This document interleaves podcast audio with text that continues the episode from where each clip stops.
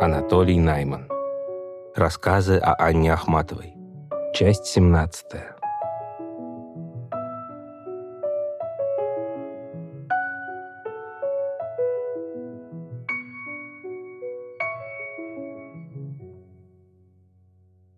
Среди нескольких десятков портретов Ахматовой Альтмановский был на особом счету, хотя Тышлеровский и Тырсы ей нравились больше. Может быть, потому что Альтман писал ее в счастливые дни ее жизни, или самые сеансы проходили в особой интимно-дружеской атмосфере, и с ними было связано что-то, что потом приятно вспоминать, или потому что это был первый знаменитый ее портрет – про Альтмана она рассказывала, что после частых встреч в десятые годы он пропал почти на 30 лет. Потом вдруг позвонил по телефону. «Анна Андреевна, вы сейчас не заняты?» «Нет». «Так я зайду?» «Да». И зашел, как будто так и надо. И мы заговорили непринужденно, словно виделись вчера. А когда он меня писал, в студию иногда поднимался один иностранец, смотрел на картину и говорил, «Это будет большой змеязь. Она изредка повторяла этот пифийский приговор, но никогда не объясняла значение таинственного слова. Я считал его производным от «смех», что-то вроде существительного «смеясь», в то же время передающего и грандиозность, вещи, события. Фраза оказалась более или менее универсальной, подходила почти ко всему случающемуся вокруг, по крайней мере, вокруг Ахматовой. Это будет большой змеязь, о поездке в Англию за мантией, о суде над Бродским, о намерении перелицевать пальто, о выходе за границей реквиема. Подобных изречений, средних между каламбуром и пророчеством, было несколько. В одном из писем в больницу она упоминает о болезни, которую я годом раньше проходил без врача. Это случилось в конце лета, и она, узнав, командировала ко мне из Ленинграда Бродского, как вскоре меня Кольшевской. С ним она передала свое новое стихотворение, его рукой переписанное и ее подписью заверенное, 13 строчек, которых, однако, как нарочно оказалось 12, потому что одну он по невнимательности пропустил, а она не заметила. В первом же разговоре об этих стихах я стал возражать против «предстояло», и даже я, кому убийцей быть, божественного слова «предстояло», потому что если предстояло, то я и ты в стихотворении неравноправны. Герой находится во власти героини и лишь играет роль участника драмы, а не участвует в ней полноценно. С доводами она соглашалась, но стихи защищала, мягко, главным образом тем, что «зато хорошо получилось».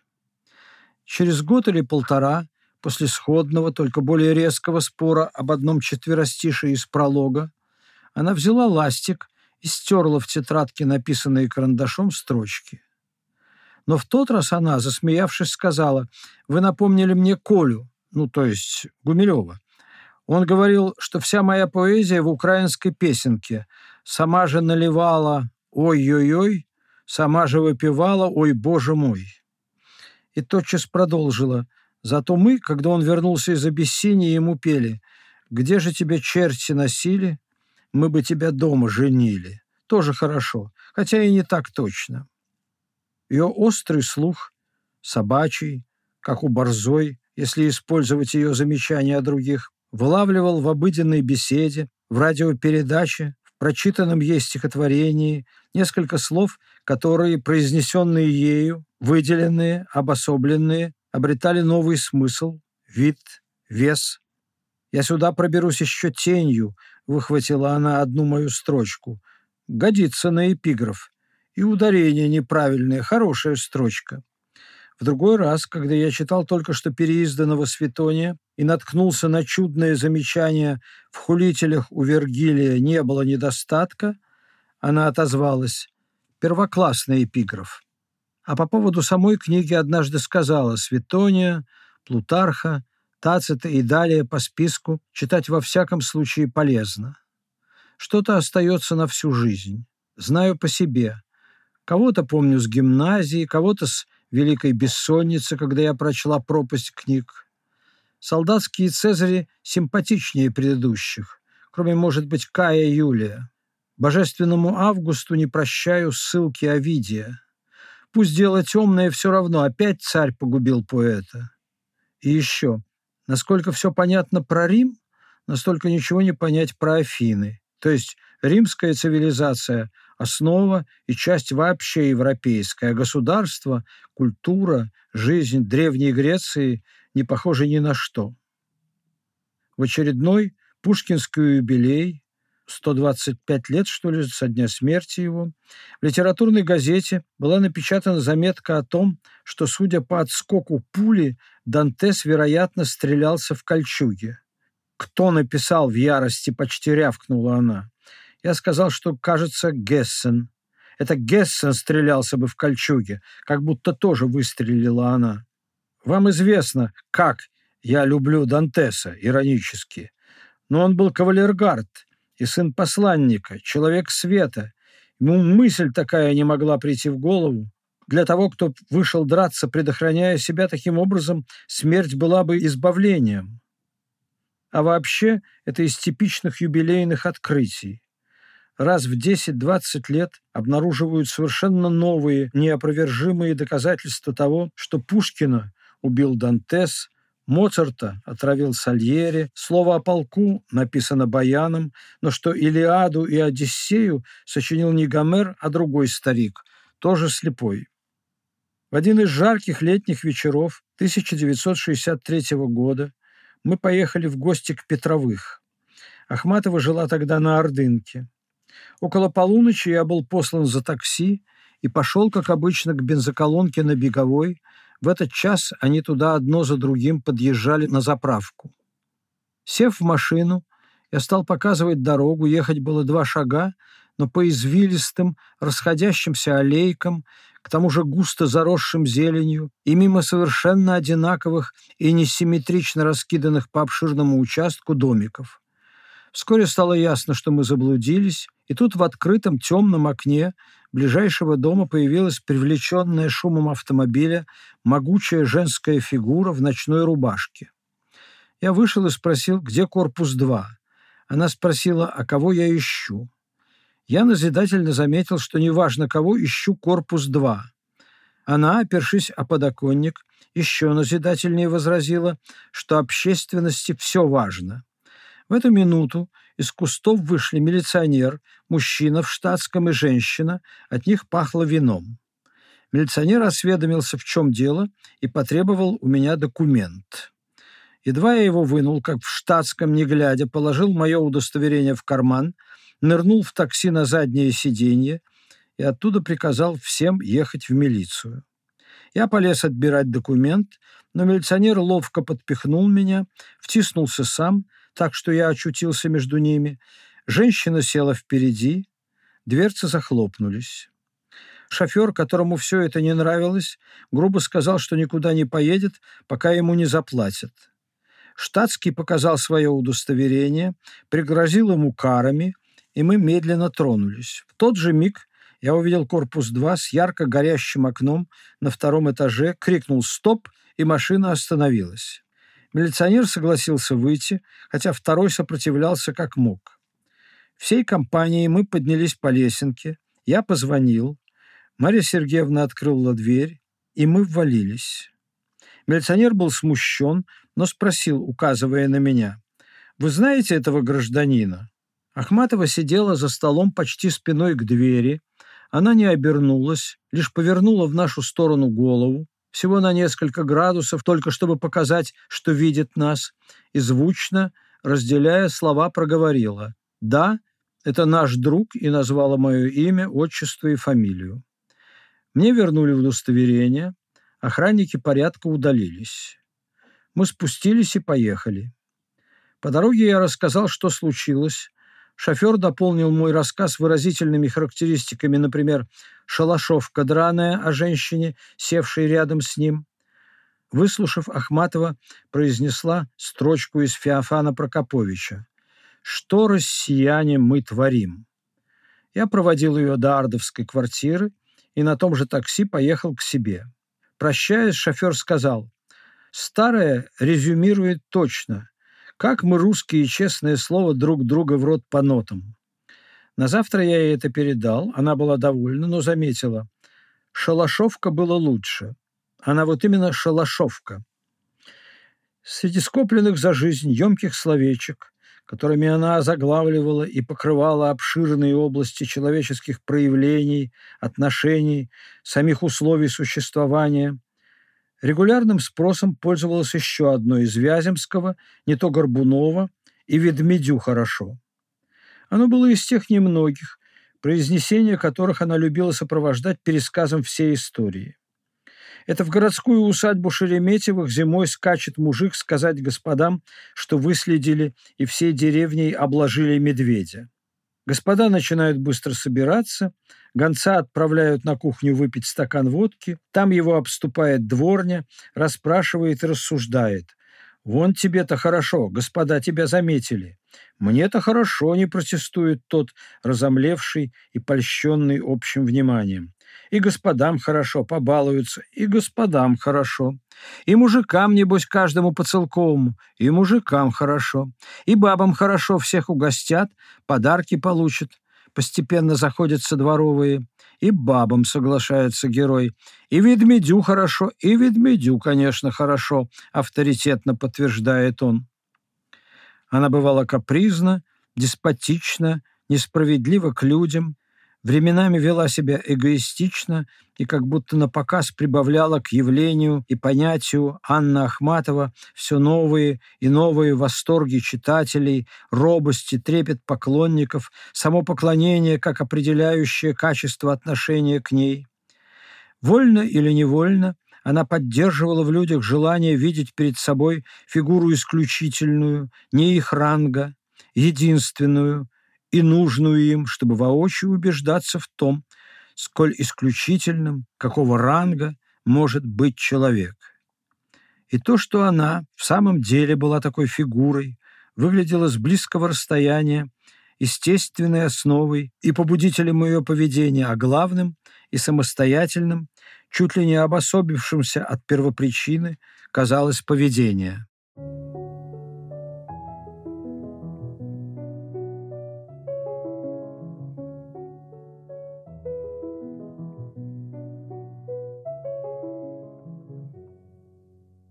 Но совсем недавно, когда я неожиданно обнаружил, что возрастом стал старше ее на 10 лет, а мы так и остались, я Толей, а она Анной Андреевной, я на мгновение стал в тупик.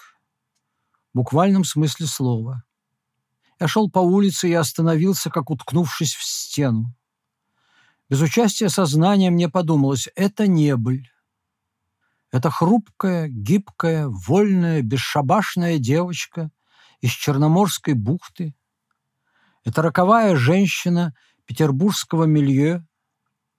Это несокрушимая, как адамант, душа. Этот уникально сложившийся дух, свой в любой точке света и одновременно именно в таком ветхом существе.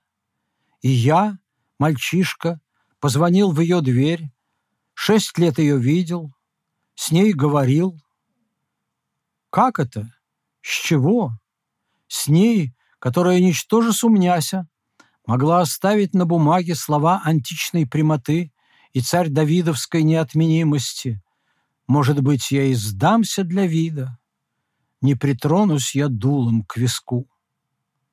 Так люди не говорят, не умеют, а и умели бы не хотят. Это речь диковатая, ненормальная, не употребишь скорее отзвуки какой-то грозы. И она ходила между нами, ездила на поезде, выпивала рюмку водки, просто глядела. Вся эта дребедень.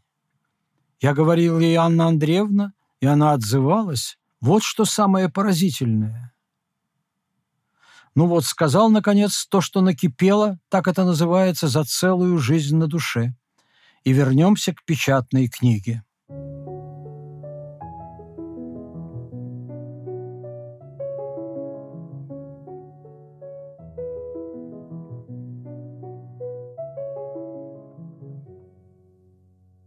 прошествии лет и тот, и другой план, и существо, и поведение встроилось в перспективу, вмещающую себя большое пространство, но зато и сужающуюся, уменьшающую непосредственное впечатление от вещей. Коллекционирование преклонения и даже одних и тех же комплиментов начинает казаться теперь не проявлением или данью эгоистичности, а скорее наоборот, постоянно тревожащей памятью о необходимости отдать жизнь свою за други своя.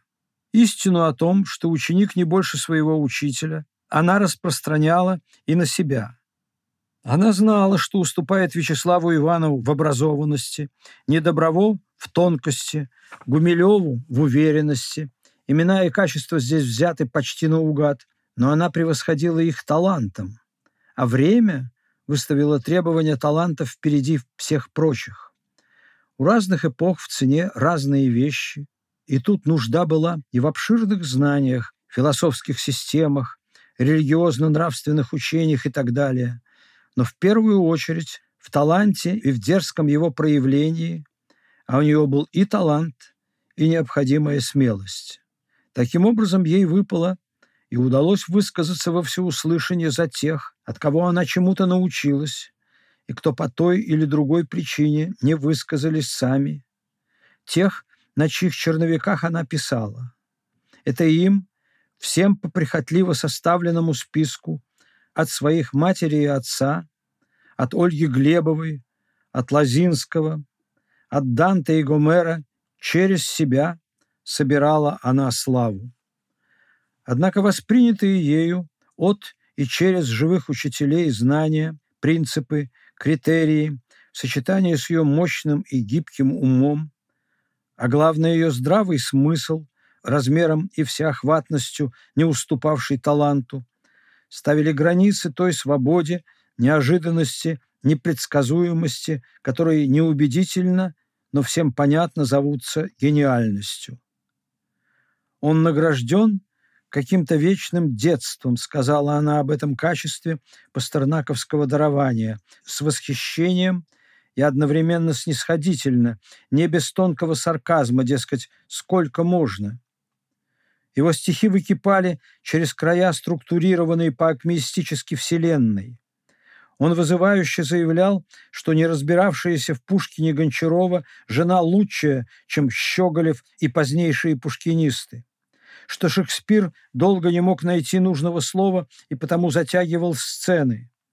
Его безвкусицы вроде «Оссадины в круг женских шей» или «Хмеля», которых она ему не прощала, были так же ярки, как его несомненные удачи. Словом, он ставил себя над искусством, как записала Чуковская ее слова. Она говорила, что у Мандельштама черствые лестницы с черствых лестниц, с площадей, круг Флоренции своей Алигьери пел «Законны, оправданы дантовским хлебом чужим, а простоволосая трава — уже запрещенный прием». Когда вышла книжечка переводов Рильке, сделанная хорошо ей знакомым и уважаемым ею человеком, она огорченно сказала, что все на месте, а великого поэта не получилось. Мы заговорили о реквиеме по одной женщине, Рильке, в книжку не вошедшем. Я сказал, что это гениальные стихи, там ее смерть, и она при жизни, и она воскресшая, и поэт, который просит ее не приходить. Вот это и ужасно, тотчас ответила Ахматова. Это обязательное свойство гения.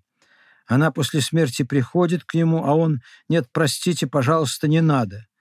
Или Толстой в «Отце Сергии» не замечает, что он заставляет женщину делать. Потом что-то отрубает или не отрубает, как будто мне после того, что было, это нужно.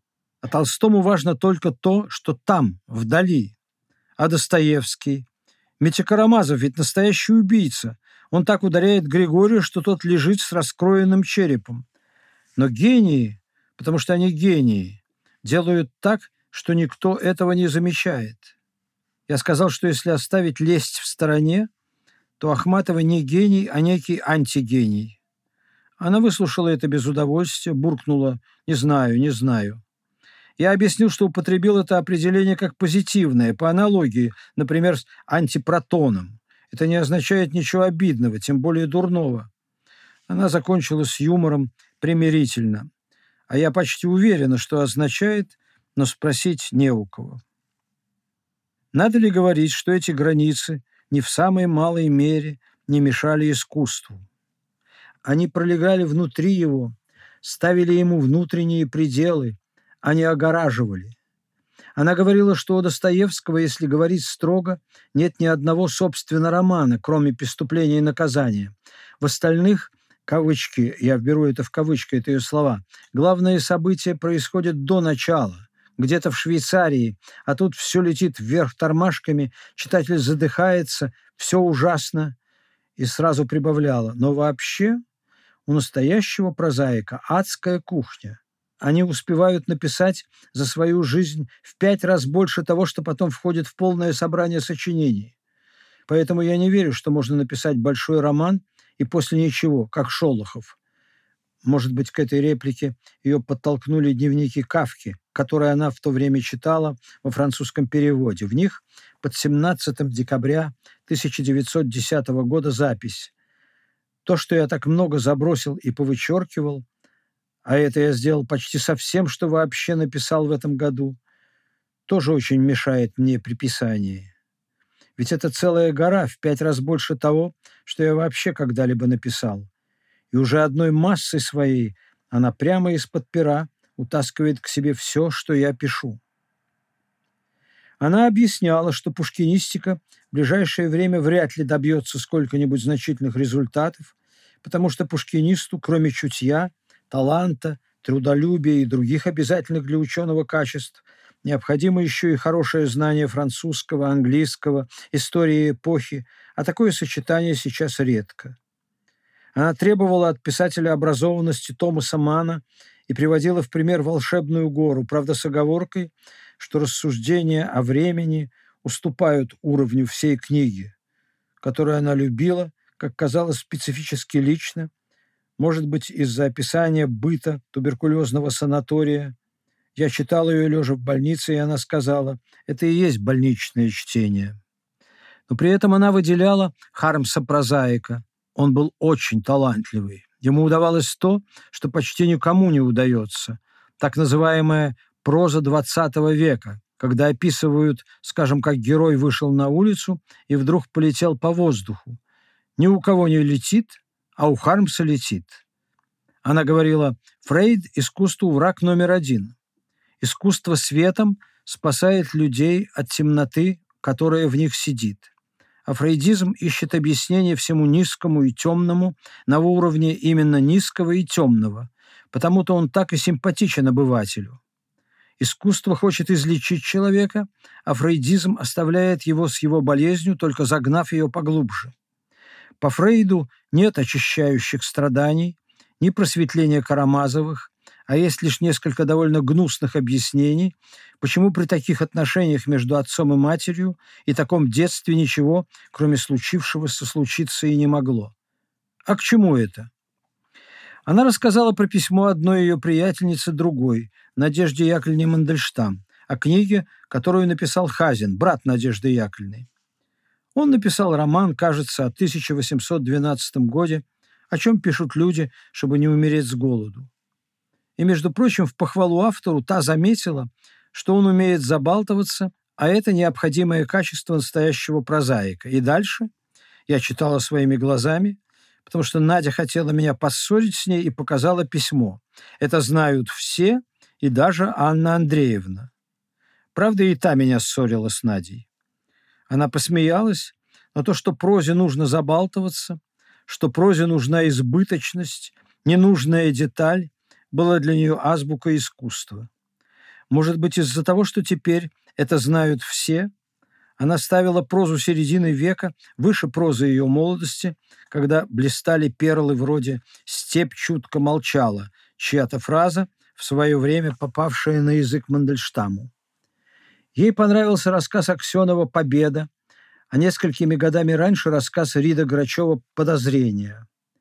Но выше-ниже был уровень средней прозы.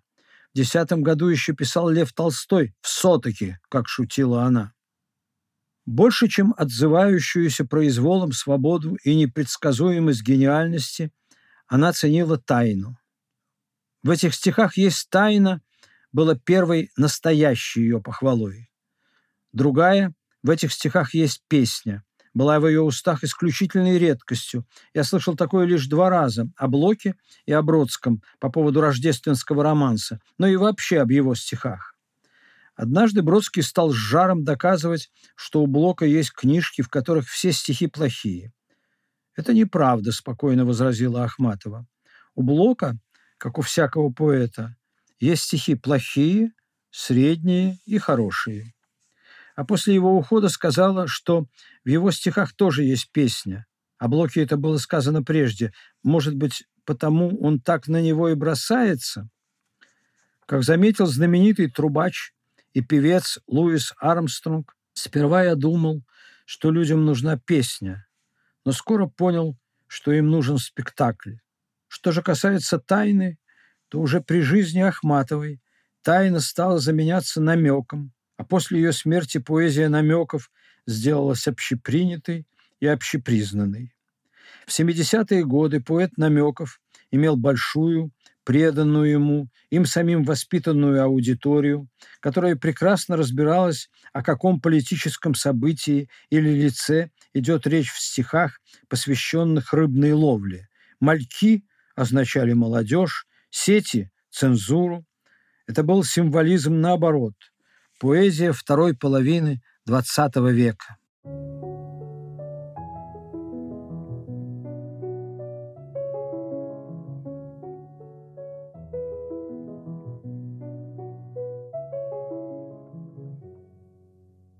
Это правда, что мелочи, попадавшие в сферу ее внимания, она наделяла грандиозностью, которая окружающим казалась излишней.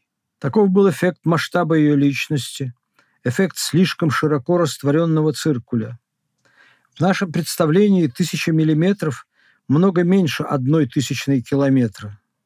Когда ей понадобилось подтверждение какого-то факта из истории десятых годов, она по телефону попросила приехать Ольгу Николаевну Высоцкую, в прошлом актрису, сын которой от Гумилева был не намного моложе Льва Николаевича.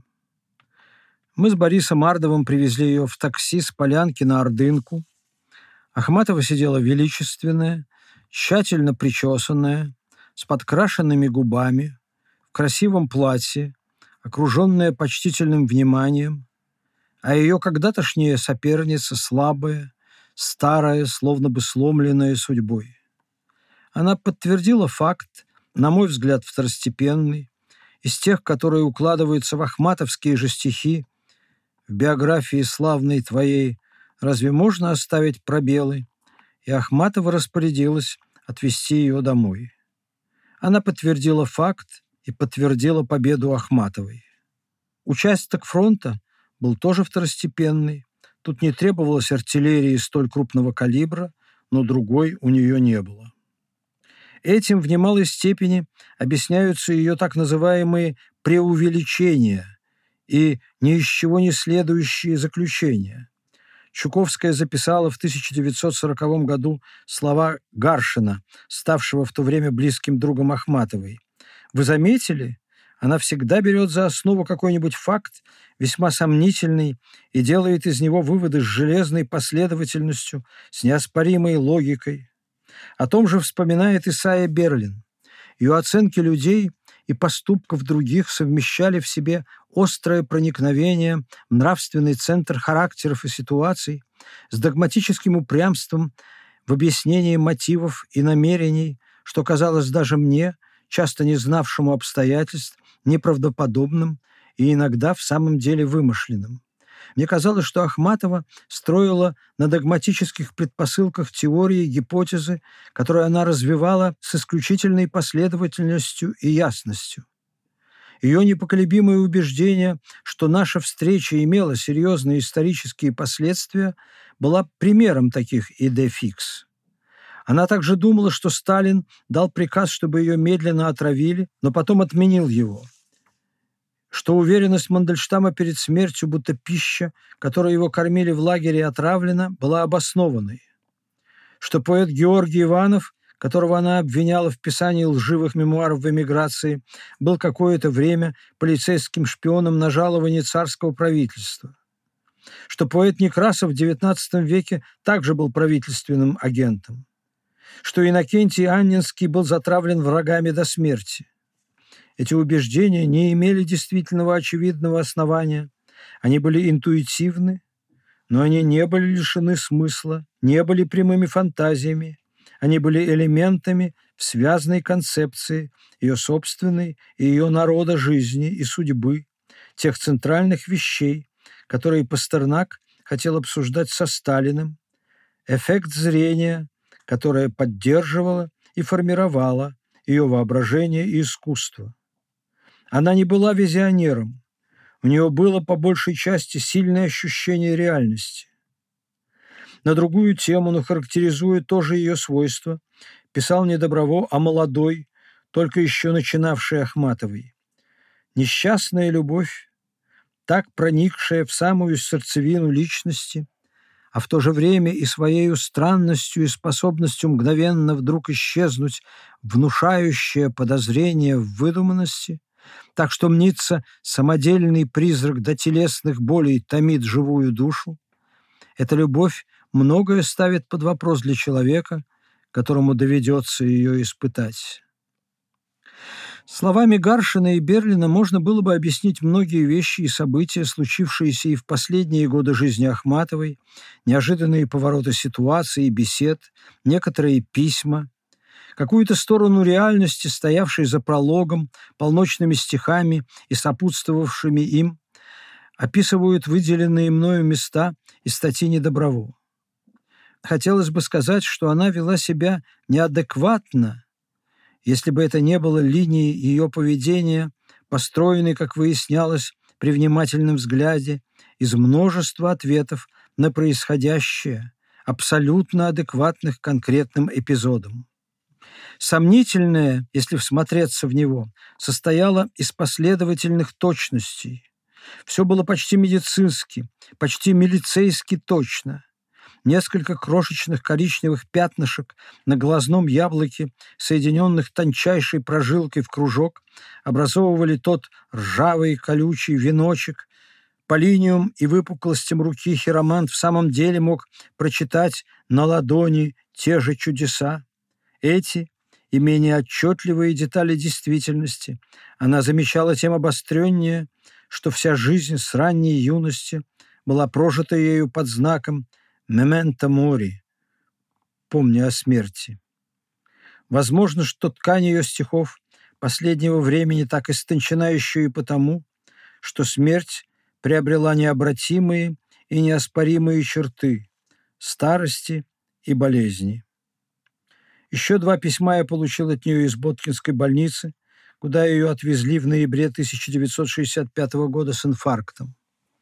В палате лежало несколько больных, а говорить с ней из-за того, что она не дослышала, надо было громко, поэтому мы в необходимых случаях переписывались на клочках бумаги, но эти два она прислала по почте, когда я уехал в Ленинград. 2 января 1966 Толя, Пишу вам только потому, что вы так просите и заставляет Маруся.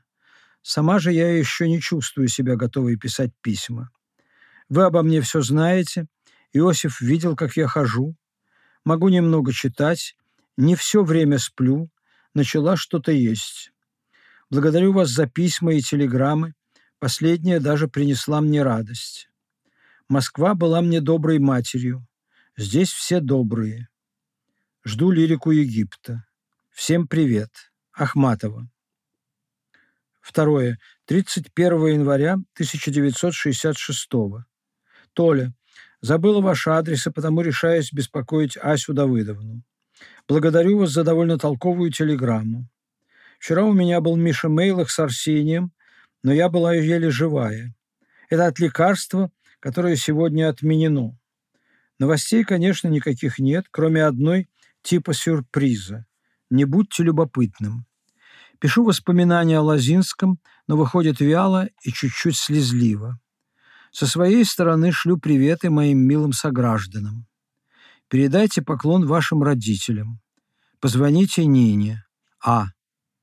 На обороте адрес моей матери и обратный. От Ахматовой АА, Москва, Боткинская больница, корпус 6. Арсений – это Тарковский, Арсений Александрович, поэт, первое признание, получивший в 60-е годы, когда ему было уже за 50, и за спиной изувечившая его война и больше четверти века писания стихов. К тому времени он был знаком с Ахматовой уже несколько лет, читал ей стихи разных периодов, и она говорила о нем ласково. Вот этими руками я тащила Арсения из Мандельштамовского костра, то есть помогала ему освободиться от влияния Мандельштама. Когда ей стало получше, и дело пошло к выписке, я несколько раз приходил в больницу, по пути забегая на ипподром, который был рядом. Однажды, войдя с мороза, и подозревая, что запах коньяка, проглоченного только что в буфете для согрева, может быть ею уловлен, я решил предупредить необходимое объяснение малоизобретательной риторикой. Вам никогда не догадаться, откуда я сюда пришел. Вид показывал, что ей это и не интересно. Я сказал «с ипподрома». Она ответила безразличным тоном. «Я только это про вас и слышу». И, едва заметной отмашкой ладони дав понять, что и объяснение, и его неуклюжесть позади заговорила о более существенном. Моя игра на бегах была развлечением, возможно, слабостью, но не пороком, и уж во всяком случае не идеей. Прочтя у Бродского в любовных стихах «Мы будем в карты воевать с тобой», она поморщилась и высказалась неодобрительно. Бег времени только что вышел, она надписывала по несколько экземпляров в день. В книжку не попало изрядное количество центральных стихотворений. Были выброшены многие, напечатать которые еще теплилась надежда. Привкус горечи явственно ощущался в словах благодарности, которыми она отвечала на комплименты. Зная, наверное, что когда-то их опубликуют, она хотела сделать это сейчас, при жизни, пока они сами еще живые и дикие, с рогами, копытами и хвостом, а не в виде священной, а главное съедобной коровы, вылепленной из фарша, который будет пропущен публикатором через мясорубку своего времени. Медсестры, санитарки, соседки по отделению, брошенные или бросаемые мужьями и возлюбленными, шли к ней как к специалистке по женской любви и говорили бедные слова, которым она, у них подслушав, их отчасти научила. Каждая говорила то же, что и другая, то же, что и Ахматова, только не так ясно и точно. Она была специалисткой по любви, потому что любовь была ее поэзия. Одной надеждой меньше стало, одной песней больше будет. Женская любовь была не какой-то особой, присущей женскому существу, а более острой, глубокой, полной, лучшей любовью, как о том свидетельствовал еще Тирезий. Научно доказано, что мужчины – низшая раса, приговаривала она. Или овцу, если вдуматься, тоже жалко. У них на всех один муж, и тот баран. Она жалела всех приходивших к ее постели и оказывала им первую помощь, как она говорила, и посмеивалась над ними и над собою, повторяя услышанную мной и сразу ею взятую на вооружение фразу «Я не ревную, мне просто противно». Она жалела и утешала всех женщин вообще. Ее раздражало ее раннее стихотворение «Я не любви твоей прошу», а этим дурочкам нужней сознание полное победы, чем дружбы светлые беседы и память первых нежных дней. Почему дурочкам возмущалась она? Если он предпочел другую, так она уж сразу и дура. Потому же ей притила цветаевская попытка ревности. Как живется вам с трухою? Как живется вам с стотысячной, тон рыночной торговки, отмечала она. В середине февраля, кажется, 19-го, ее выписали. На начало марта были добыты путевки в санаторий для нее и Альшевской. Эти 10-12 дней на Ордынке ей становилось то лучше, то хуже. Вызывали неотложку, делали уколы, бегали за кислородными подушками. 5 марта я с букетиком нарциссов отправился в Домодедово. Третьего, прощаясь, мы условились, что я приеду переписать набело перед сдачей в журнал воспоминания о Лазинском, которые в Черне были уже готовы и требовали лишь незначительных доделок и компоновки. Стоял предвесенний солнечный полдень, потом небо стало затягиваться серой пеленой. Впоследствии я наблюдал, что так часто бывает в этот и соседние мартовские дни. Встретившая меня в вестибюле женщина в белом халате пошла со мной по коридору, говоря что-то тревожное, но смысла я не понимал. Когда мы вошли в палату, там лежала в постели, трудно дыша, как выяснилось после успокоительной инъекции, Нина Антоновна. Возле нее стояла заплаканная Аня Каминская, только что приехавшая. Женщина в халате закрыла за мною дверь и сказала, что два часа назад Ахматова умерла. Она лежала в соседней палате, с головой укрытая простыней. Лоб, когда я его поцеловал, был уже совсем холодный. Празднование женского дня 8 марта отодвинуло похороны на несколько дней. Что она умерла в день смерти Сталина, вспомнили позднее. 9 марта была гражданская панихида в морге Института Склифосовского. Потом гроб запаяли и самолетом отправили в Ленинград. После отпевания и многочасового прощания с телом в Никольском соборе и гражданской панихиды в Союзе писателей 10 во второй половине дня ее похоронили на кладбище в Комарове. Среди подаренных мне книжек две связывают ее надписи. На Анна Домини 1921 Анатолию Найману в начале его пути Анна Ахматова 23 апреля 1963 Ленинград. И ровно через два года на Аполлоновском оттиске поэмы «У самого моря» Анатолию Найману, а теперь мое начало у хрустальной буквы А. 23 апреля 1965 Ленинград. Она принесла с собой свое время и унесла его. В нынешнем ей, живой, места не нашлось бы, ведь тех, кто умер, мы бы не узнали. Буква А последней надписи строчная, в размер прописной, перечеркнута легким горизонтальным штрихом.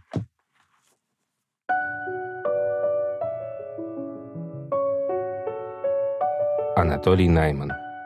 Рассказы о Анне Ахматовой. Продолжение следует.